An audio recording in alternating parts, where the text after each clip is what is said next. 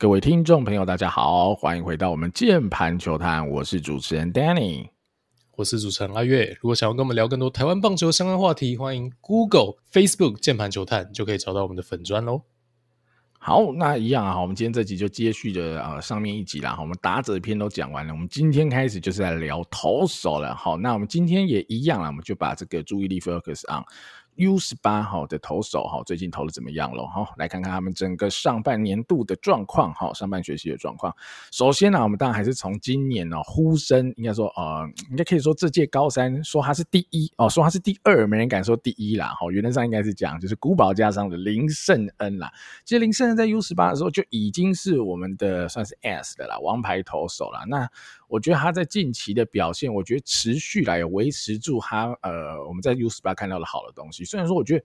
好像啊，在高三这年他要再突破有一点难度，因为毕竟他已经摸到比如一五三、一五四，你要真的期待他在高三能摸到一五六、一五八之类，好像有点难度啦。好像还需要更多的肌肉量哈，更多的身体改造以后才有机会达到。但是以目前啊，他投出来的东西几乎就是打不到啦，球又快，然后卡面又好。变化球也还算利，好，所以基本是没问题。那我觉得还有一个有趣的点就是，呃，一直以来呢，他都是二刀流的好手。尤其我记得啦，我国三的时候，就他国三，还 不是我国三，他国三的时候，我看到他的时候，哦，对他的打击其实比对他的投球印象还更深刻啦。所以，呃，林胜恩这选手到底哈，最后会选择投手还是打者哈？我觉得都是可以考虑的哈，看他最后自己怎么选择。因为一开始可能国三高一的时候，我们会担心他的身高没办法拉到那么高，那他现在其实已经到一百八十一公分。八十二公斤了，右投左打，那我觉得，呃，投打两端都很有发展的空间，那就看他未来后续怎么选择喽。阿元你怎么看呢？林胜恩，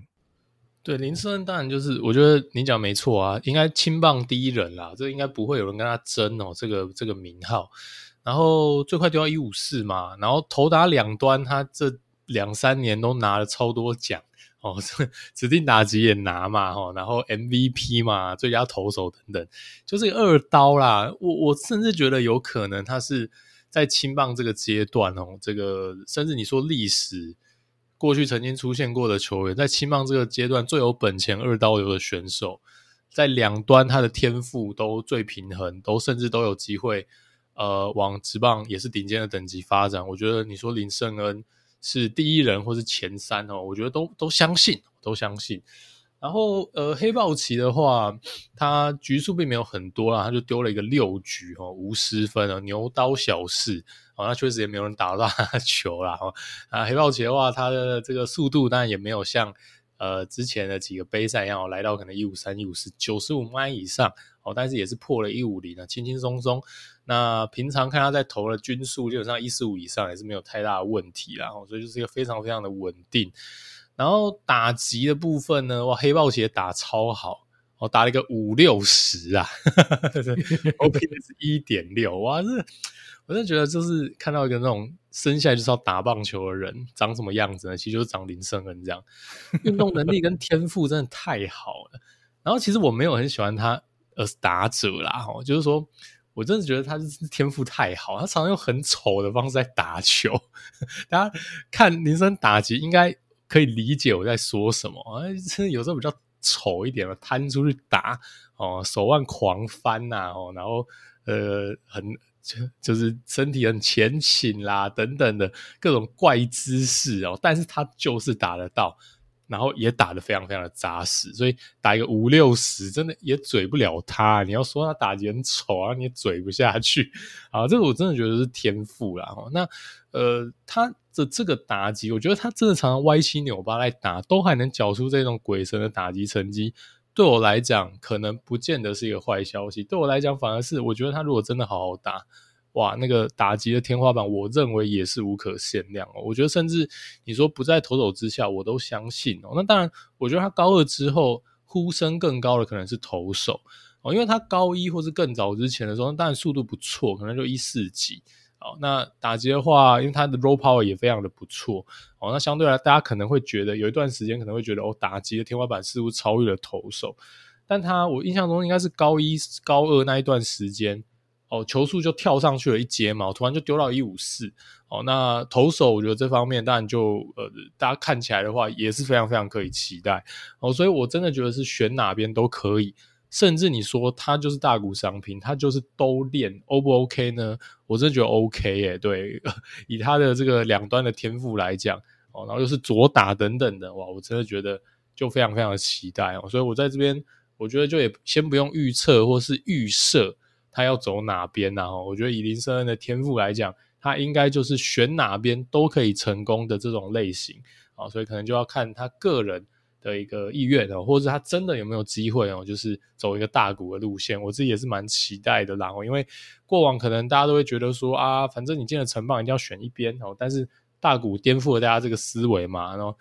甚至他也不是在 DJ 联盟干这种事情哦，他是在 美国职棒大联盟干这种事情，所以我觉得大家应该也会对所谓的。呃，延后你的选择这件事情哦，先二刀练练看。我认为现在职业球团应该接受程度会比以前高非常非常多啦。哦，就算你最后可能升上去，并不是以二刀流的身份哦，但是呃，可能以往啊，我们高三哦就要选系了哦，现在大家会让你大学不分系吧？我觉得这样子啊，应该是有这样的一个趋势啦，可以接受。那我觉得我林胜应该大家预测他一定旅外的啦，所以。那也要看啊，未来球团对他的一个规划喽。那无论如何啦，我觉得林胜恩就是一个铁定会成功的球员吧。哦，希望他的未来就是可以很顺利的发展啦，然后要保持身体的健康。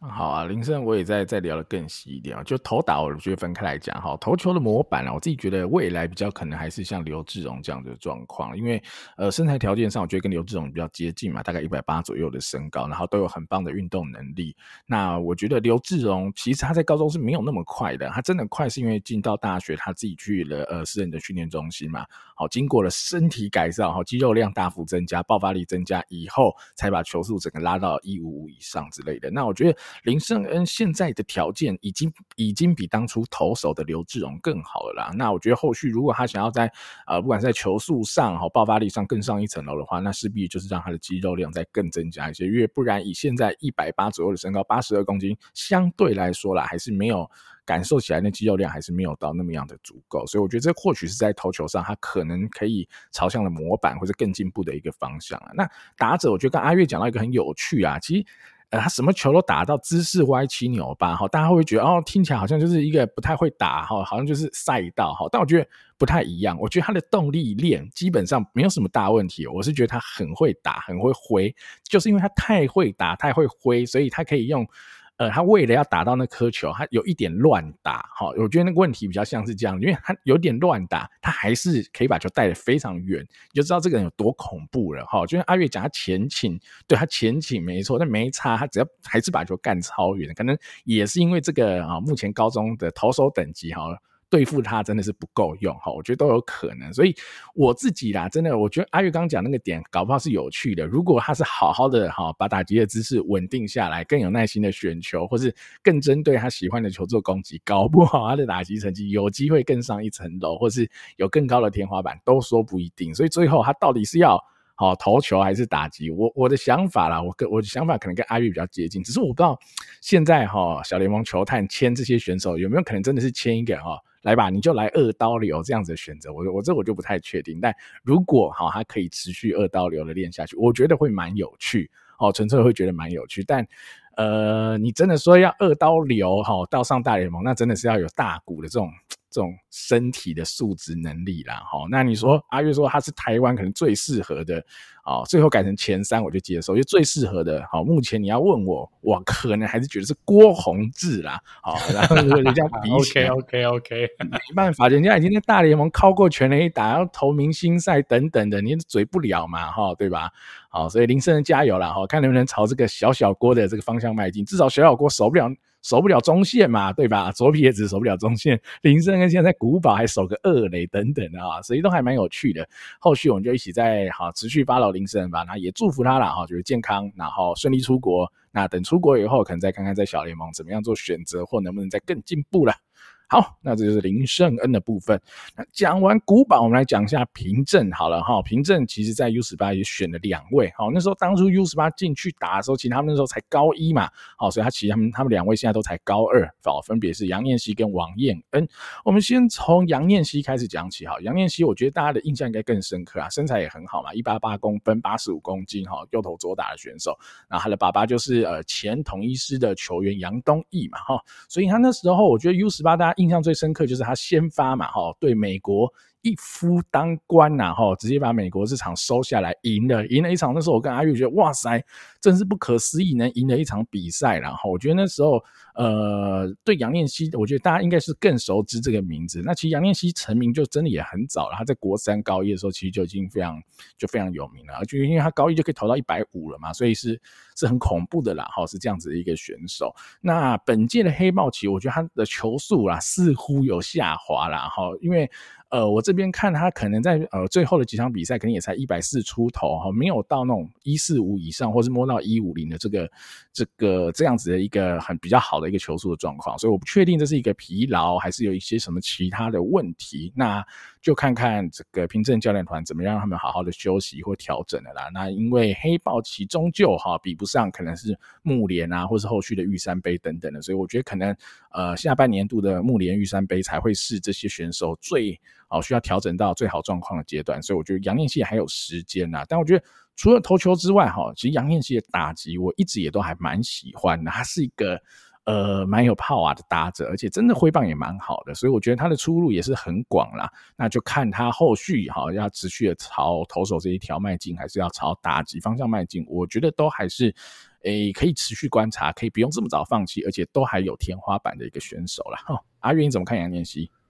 嗯，对，杨念希的话，当然他打击真的也不错，不过因为他身材更好嘛，我在接近一百九十公分，然后又有这样的一个速度条件，那所以其实大家应该会比较期待他是一个投手啦，而且他其实高一就丢到一百五嘛。而且他还是属于那一届算是年纪最小，因为他是八月，他生日是八月，所以他丢一百五那时候应该都还是十五岁，还没有满十六岁，就真的年纪很小，十五岁就丢一百五，就大家真的很有期待感这样子。对，那后来当然现在可能速度上是有点卡关啦，然后也有朋友整理出这种。黑豹旗的那个电视转播的速度嘛，那乍看之下就觉得哇，杨念希丢超慢，然后他再丢个什么一百四之类的。哦，不过稍微我翻了一下新闻啊，哦，这个新闻上，呃，杨念希先发了两场比赛呢，就是呃，记者有写他的速度了，哈，应该都有来到一四五、一四六。哦，应该就没有那么夸张的慢了哦。那当然，比起他的这个高一的巅峰期，当然都还是在极速上面都慢了一个五公里左右，四公里、五公里左右。呃，不过我觉得应该还好啦，因为天气冷嘛，最近天气真的蛮冷。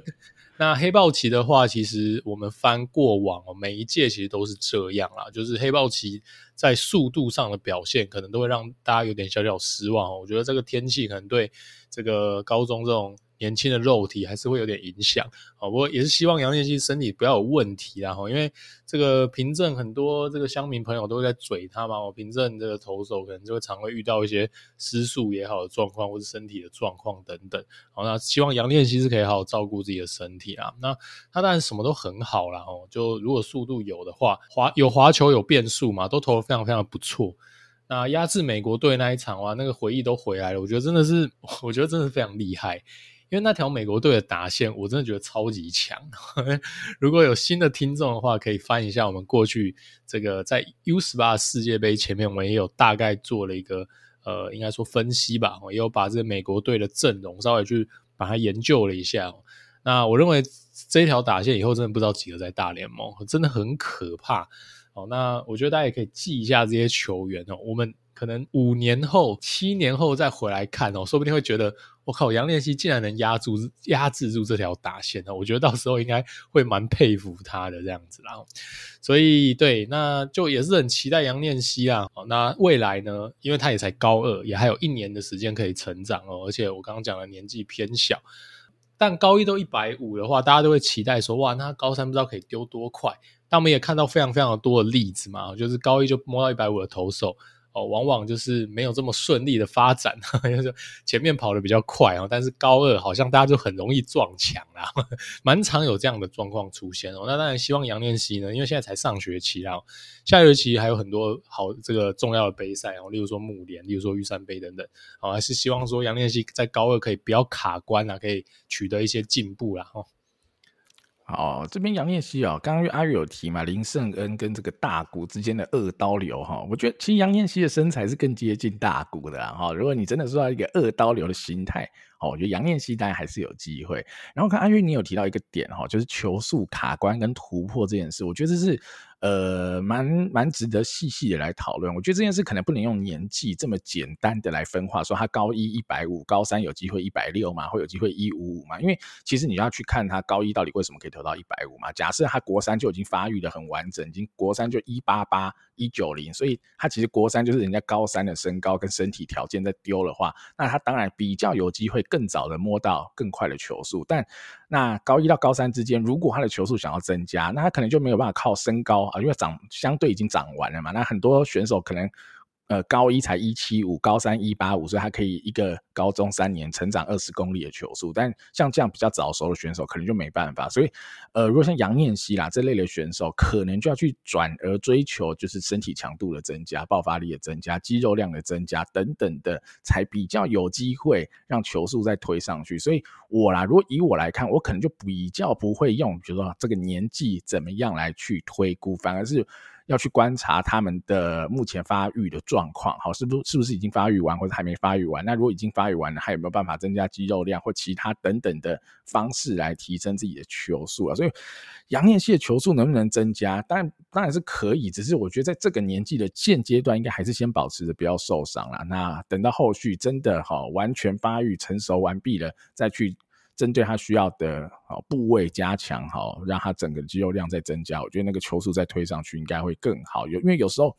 呃，我我讲另外一个点啊，我有曾经听过有球探会这样讲，就是他有时候反而不希望你年纪小时候投太快。好，因为你的肌肉没有出来之前，你投的太快，其实反而很容易伤到你自己的韧带或其他地方。因为可能你出力的方式，或是你的肌肉能对你手的保护、对身体的保护、刹车的一些肌肉也还没有够完整的话，你其实相对容易受伤了。所以。这种东西真的，我觉得没有绝对的好与坏咯，就是每个 individuals 每个个体都有不同的观察重点，然后大概是这样。但啊，杨念希无论如何都还是非常非常好的素材，所以就好好保护好他哈，看看他未来能够发展到多好了。好，另外一位平镇的选手啦，我们来聊一下哈，王燕恩，身高一八二，体重一百公斤哈，相信这应该是一个好。官方体重啊，一百公斤，又投又打哈。那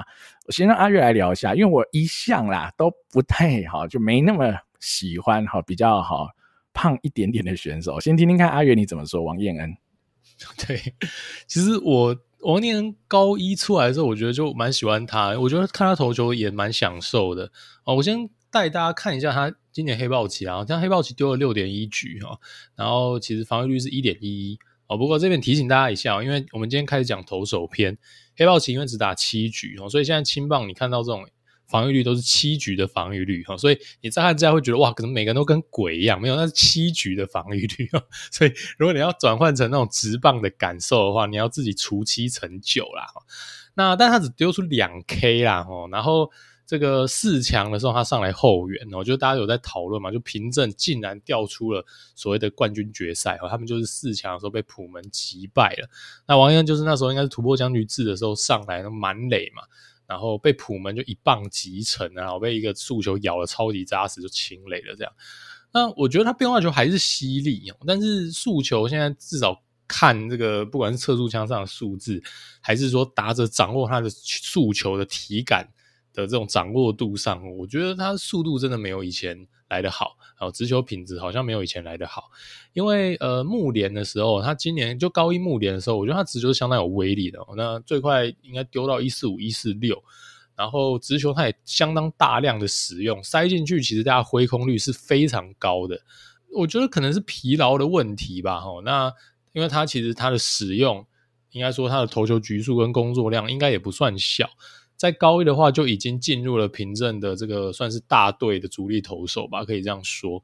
那青棒的大小比赛其实不少啦，他像他们这种入选国手的，又更加的比其他人会有更多的集训啊、比赛啊、呃国际赛等等哦，所以也是希望他能维持健康啦。那他只要能健康的话，我认为他还是非常顶级的投手新秀。那会让人家联想到陈志杰，然后不管是在身材上、外观上，还是投动作上，很多人都说他很像陈志杰。那陈志杰就是比较多喘一点，然后高二有失速过，现在进了职棒呢，好像又有点坏掉哦，现在状况未知。好，希望王源不要走上他学长的老路，然后。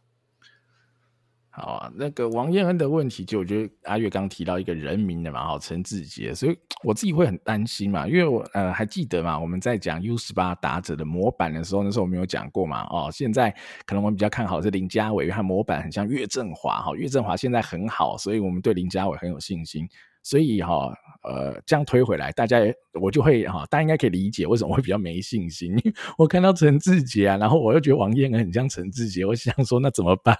哦，所以当然每个个体当然都不一样。我们所谓的模板也只是好方便我们去想象、揣测、预测他未来可能的长相，但不一定会一模一样嘛。哈，只是说，那我觉得王彦恩也可能要提醒一下自己哦，如果看到陈志杰现在的状况，那他可能。好，我当然我不确定他的问题是什么，或许就只是单纯的疲劳，好，或许有其他的因素，有些小伤病或什么，这我就真的不知道。但我一直觉得啦，就是如果你还这么年轻的体态就已经到这样子的程度，其实你进职业会很辛苦啦，我觉得会很辛苦。尤其如果你要再讲到另外一个哈古堡的学长啦，陈虎的话啊，那你就觉得更辛苦。我现在看到陈虎 他超胖，对啊，我觉得这样不太对啦哈。所以陈虎那时候，我觉得他高中还没那么胖，他高中可能只是这种小胖而已。哇，大。啊，就是就是进职棒以后，真的是完全走样。所以要怎么样控制在一个合理的体态哈，维持你的相对爆发力，但又可以让你相对健康，身体的负担不要那么大，哦等等的。那这可能要更专业的，maybe 营养师或是体能训练师等等的来做一些规划。只是那王彦恩现在失速的情况，就真的跟陈志杰那高中的 pattern 还真的蛮像的，所以可能要再小心注意一点啊，不然。呃，说真的，呃，现在看到陈志杰嘛，在二军投的真的蛮挣扎，说真的是很挣扎，而且，呃，投球姿势就真的是不太对了，我还是觉得那个动作不太对，已经不是说球速失速这么简单了，是那个姿势都已经跑掉了。那王彦恩至少现在看起来整体动作都还是正常的情况之下，那就尽量避免了一些受伤或相关的问题，然后看看能不能调整一下体态咯，让自己能投得更长远、更长久。好。那凭证的双薪呐，哈，我们这个杨念熙跟王建恩也讲完了，接下来就提到一个我自己当初就非常喜欢哈，那他在这几个月内，我觉得也有非常长足的进步，哈，是英歌工商。也是才高二的林伯俊，啊，林伯俊的身材稍微没那么好一点点啊，目前是一七七公分，七十四公斤，也是右投左打的选手。那如果有跟着我们 U 十八的一些节目哈，或者是有看 U 十八比赛，大概就可以知道林伯俊也算是一个多功能多守卫的人啊，还可以蹲，可以投，甚至还可以守一些曾经守过二垒哈这样子的位置，但目前应该比较难去守内野中心，他可能最多的。目前啊，就是比较 focus 在投球跟可能打个 DH 像这样的情况。那我觉得他的投打都有进步哈。其实他那时候在 U 十八的培训队的培训期，他的球速就已经成长了蛮多了哈，就已经可以摸到大概一百五左右哦。你要想想看，哇，那个进步是幅度非常大。他可能原本只有一四零到一四五之间的，他可能跳了个五公里左右。那到现在的黑豹，其实他还是有这个实力，所以我我觉得他的投球是呃进步非常多，而且还有一颗很好的变速球嘛。所以其实一这两颗球种，他就已经可以引起不少。小联盟球探的目光，那打击我一直都蛮喜欢的。其实我打击一直都蛮喜欢的，我觉得他的挥棒一直是很好的，然后他有非常好的 contact，然后他也有一定的 raw power，然后是有潜力呃成为一个长打者，甚至是一个有 contact 的长打者的哈。所以我我其实蛮喜欢林伯俊这位选手的。然后阿瑞你怎么看林伯俊？对，我觉得林伯俊跟林森有点像啊，二刀流天分怪物哦，投打两端真的都非常的顶尖。然后，呃，他黑豹期最快有丢到一四九一五零这个速度啦。那去翻一下林伯俊的新闻等等，大家就会可以看到说，其实 U 十八当初这个培训队刚组成被选进来的时候，其实包括我跟 Danny 都觉得说林伯俊可能会比较被当野手定位。但他在 U 十八培训队这段期间呢，他这么恰好的在投手的技能上，还有速度的条件上取得了非常可怕的进步。他在 U 十八进国家队那一段前后时间，他速度快了十公里，所以从一个一四零上下投手直接跳到变成一个一五零的火球男，然后他也摇身一变，瞬间就变成呃那一届国家队算是主力的一个牛棚了。然后，那他今年黑豹其他的成绩呢？投球成绩是八局十二 K，那防御率是零点八八，也非常的鬼神啊，然后也有三振能力，我是非常非常的不错。他的这个。诉求啊，我觉得在以现在高中生来讲，真的对他拿他的诉求真的没有什么皮条。即使是平镇古堡那样的顶尖的一个打线来讲的话，呃，林伯俊的诉求还是非常的有压制力。那我们看一下他的打击哦，啊，这个我就跟林胜恩到底是两个人是在 打击打一个六十十，更扯。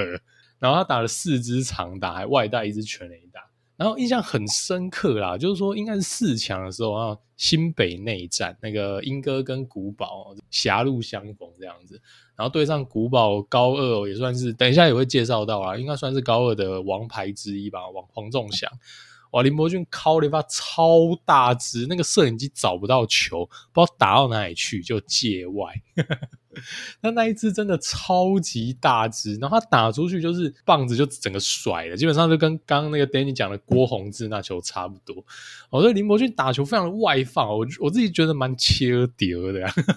我觉得球迷会爱，真的蛮好看的。然后那个甩棒甩的嘛到天边去。哦，然后他速球三振对手的时候，在投手丘上的时候，哦，他那个霸气，我觉得也是蛮外露的。好，那另外我觉得特别要提到他就是变速球这点，我觉得他变速球非常的猛。我自己至少是我自己在看这个转播的时候，我觉得他变速球真的面对左打非常的有压制性，也有很有引诱性哦。那甚至也投了进去哦，所以我觉得林伯俊不管是投打来讲，真的都也是天花板蛮高的。然后打击我真的有一点点小小的不喜欢他的地方啊，就是说哦，他打击我的重心是蛮前倾，那个动作我真的不是很喜欢。但是瑕不掩瑜啊，因为他控制也都非常的好，然后击球距离也都带得非常非常的远哦，所以。OK 啦，我这真的是一个小小的缺点。那未来如果真的进职棒是打者的话，要修正应该也不是太难啊。不过我觉得他以这个投手，呃，这段时间的进步空间哈，我自己是蛮期待他可以当投手的。如果身高能再高一点的话，我觉得就无悬念哈。不过他现在但身材是没有这么的一个。呃，出色哦，所以我觉得跟林胜恩的状况一样啊。到底要选哪边？他也才高二啊，不像林胜已经高三了啊。这他还有大把时间可以去探索啦，所以真的也非常期待哦，林伯俊哦，这个未来还有一年半的一个高中的生涯啊，不管在投哪两端，真的都很推荐大家可以看一下哦，他的一个表现。啊，有问一个问题哈，因为我看到震惊，因为你刚刚说他打一个六十十，你知道这个意思是他没死过吗？好，就是因为你的上垒率是一。这个、哦、这个是对的吗？但你但你话攻唔掉呀？等一下，我们在练攻唔掉呀？不可能的数据，我讲错了，是六六十啊。OK OK OK，合理多了，合理多了，合理多，不是啊。我打击率才六成，我上场率就不可能是十了啦。这数学上已经不对，不好意思，六六十啊，搞笑了，抱歉抱歉。啊，所以啊，瑕不掩瑜啦，哦，就是强爆了哈，只是可能就没有认真在选球啦，反正就把你打爆，反正打到死啊。平均每一次上来打都会上一个雷嘛，哈，因为长打率代表是平均每次打击你可以推进几个雷包嘛，它就是十嘛，就是就是一的意思哈，就很狂啦。超狂了，那林伯俊我还是很喜欢，就阿月刚讲他那个前倾的缺点，没错，我有看到这个问题哈，所以我觉得某个程度跟林森真的是很像啊，因为太会打了，太会打了，所以他其实就有一些太过于积极的一些动作出现，但我觉得我我觉得是无所谓啦，我觉得无所谓，就完全没有影响，他是一个非常有天分的选手，真的非常有天分，那只是说如果他未来的。呃，身材发展可以更好的话，那我就会很也很期待他投球能够长到什么样的境界啦。不过我觉得目前来看，他还是很有机会哈，在高三以后出国，那就看他哈最后这一年半高中生涯的发展了哈。好，讲完上面四位啊，最后我们今天还要再 Plus One 啊，哈，为什么叫 Plus One？是因为呃，它其实不是正选的 U 十八名单呐，哈，但因为只讲四位投手，真的有点少啦，所以我们把它放进来一起讲，好，就是莺歌工商目前高三的曾义祥了，啊，其实曾义祥已经进入到那时候呃 U 十八，因为 U 十八那时候是二十人名单嘛，正选的话，我记得他是已经在最后一次的二十四人名单，还是最后一波才被刷掉了四个人啊，所以勉强啊，哈，大家就理解一下，我们把它加进来哈，他身高大概一八零公分，体重七十五公斤哈，就算是呃偏瘦长的投手，左投左打。好，那其实他在呃 U 十八集训乃至集训之前，其实他都是一个能投到一百四的投手。但是我不知道呃在黑豹期是怎么了，受伤吗？还是疲劳吗？等等的。哇，我看了那一场，他嗯他最快球速大概一三五上下，而且均速大概只有一三零出头，甚至有一些直球不到一百三。哦，我觉得这个很惊人呢，这应该是有 something wrong 哈，应该有什么地方有不对了。但说真的，我我这样。透过荧幕少量的看，我还真看不太出来问题到底出在哪。只是我看到这样，我会蛮担心，因为我当初觉得，诶，以这一届高三来说，曾义祥绝对会是呃很不错的左投人选。那看到他这样突然有一个哦，这真的是失速到不行了，甚至已经变成超软投了哈。那我不太确定问题是什么，但是值得担心啊。但也还有半年的时间，我们就再看看啊，木联或者是后续的比赛，他能不能调整回来比较好的状况了哈。阿月你怎么看曾义祥？对，我觉得光看曾义祥的初赛场次呢，黑豹旗他只丢了三个打席，只出赛一场。哦，那我自己觉得曾义祥一定是在调整上或身体的状况是有问题的啦。那他这个转播上缴出来的表现，应该也印证了这个猜想。哦，否则他就是一个高三的主力的一个选手，那也曾经。接近入选国家队哦，那当然莺歌是投手人才济济啊，但也不至于真的强到只让曾义祥投这个三分之一局三个打席，所以曾义祥应该是一定是调整不到位哈，或是身体上有些状况，或是有受伤，呃，正在复健的状况等等，不得而知哦。但反正他现在看起来哦，至少在黑豹前他展现出来的样子。呃，真的比较难让人家联想到他曾经差点入选的，就是这个暑假的 U 十八的国家队。好，但是必须帮他平反一下，就是他 U 十八培训的时候，他最快有丢到一四六。那他在玉山杯的时候呢，因为他是莺歌啦，但是因为这个玉山杯是县市主队，那当然是古堡为主，不过他也有被古堡选为这个佣兵啊，就是补强战力。他有代替这个新北市去去做先发，那在预算杯他担任先发的时候，看起来他的直球其实是非常有威力的。哦，虽然速度不是顶快哦，可能就是一百四上下，但是左投的优势哦，加上呃这个我觉得位置控制也都非常非常不错。那时候看起来他对自己的直球非常有自信，而且也很仰赖自己的直球，他是这样的一个投手。所以黑豹旗的他真的不像是呃过去一年我们看到的这个曾义祥哦，所以呃也是希望那高三的，就是可以好好调整回来了。那他只要能找回他可能高二的那个状态，我认为他应该还会是哦明年这个选秀大家很瞩目的一个左投啦。对啊，我觉得他只要木联能够投回哈，就 U 十八培训或培训前的这样的内容，我觉得他也是蛮好的先发素材。老实说，他可能就是模板会比较像我之前提过，像呃林兆恩啊，或者是小林子威，类似像这样的情况，我觉得他还是蛮像这样子的类型啊。我觉得他的他的球路 command 那时候看，我觉得都还算不错。那就是看他下半年喽，能不能够恢复好过往的身手，让他有一个好的选秀机会跟好的选秀顺位啦。好，那今天的这集就到此告一段落。大家可能觉得，哎、怎么会这样？有有点短，对，没办法哈，因为我们就用 U 十八来做一个上下集的分类嘛，所以今天我们就还是先 focus 在这些 U 十八的选手。那下半集我们就会讨论更多非 U 十八的选手。那当然好，请敬请期待哈。虽然说我们难免好不得不可能没办法讲到这么多人，但下一集我们真的已经准备蛮多投手了，可能 maybe 会聊个十位左右。那再请大家敬请期待我们下一集的分享喽。我是主持人 Danny。我是主持人阿月，我们下期再见喽，拜拜，拜拜。